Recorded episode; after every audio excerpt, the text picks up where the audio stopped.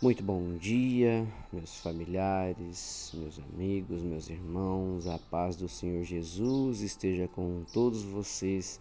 Iniciamos o nosso dia com a oração que o Pai nos ensinou. Pai nosso que estais no céu, santificado seja o vosso nome. Venha a nós o vosso reino e seja feita a vossa vontade, aqui na terra como também no céu.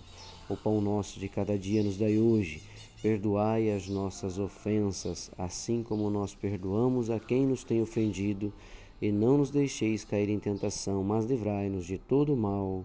Amém. Porque teu é o poder, o reino e a glória para todos sempre. Louvado seja nosso Senhor Jesus Cristo, que para sempre seja louvado. Meus irmãos, a nossa oração de hoje está no livro de Joel, no capítulo 2, versículo 13. Joel anunciou, Joel foi um dos é, profetas de Deus que ele anunciou na sua época de vivência antes de Cristo, entre 450 e 500 antes de Cristo, a praga dos gafanhotos e a seca. Mas ele também trouxe no seu livro muitas reflexões acerca do arrependimento e como Deus é, nos glorifica quando nós temos a busca pelo arrependimento de todo o nosso coração. E a palavra aqui nos traz a seguinte mensagem hoje: Deus ama o seu povo. O Senhor Deus diz: Mas agora, voltem para mim com todo o coração, jejuando, chorando e se lamentando. Em sinal de arrependimento, não rasguem as roupas, mas sim o coração. Voltem para Deus, nosso Senhor, pois Ele é bondoso, é misericordioso é paciente e muito amoroso e está sempre pronto a mudar de ideia e não de castigar. Meus irmãos, o Senhor Deus é magnífico, através de seu Filho Jesus, trouxe a nós a salvação.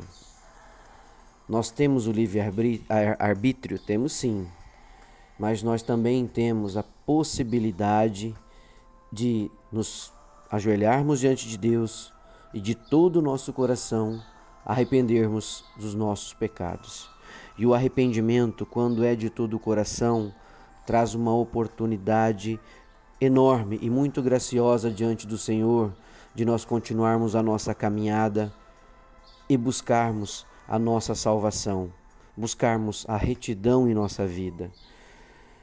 Então, meus irmãos, a palavra de hoje deve trazer a cada um de nós a reflexão sobre o arrependimento de todo o coração.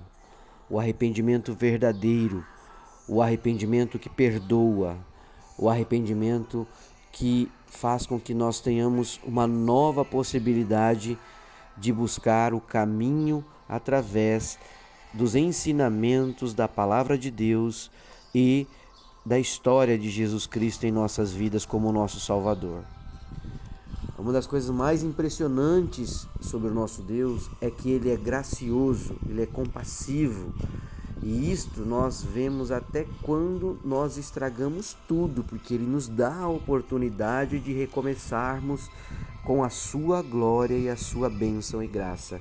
Por isso que a palavra diz: Voltem para o Senhor nosso Deus, pois ele é bondoso é misericordioso, é paciente e muito amoroso e está sempre pronto a mudar de ideia e não castigar. Então, meu irmão, a sua graça tem pressa. Então, corra atrás dela, vá receber com todo o teu coração. Arrependa-se, peça o perdão, a purificação, a redenção, pois nosso Senhor Jesus Cristo veio a este mundo e nos salvou, e nosso Deus Pai Todo-Poderoso nos orienta todos os dias a seguir a sua orientação, a sua bênção, a sua glória, a sua graça. Não perca a graça, irmão.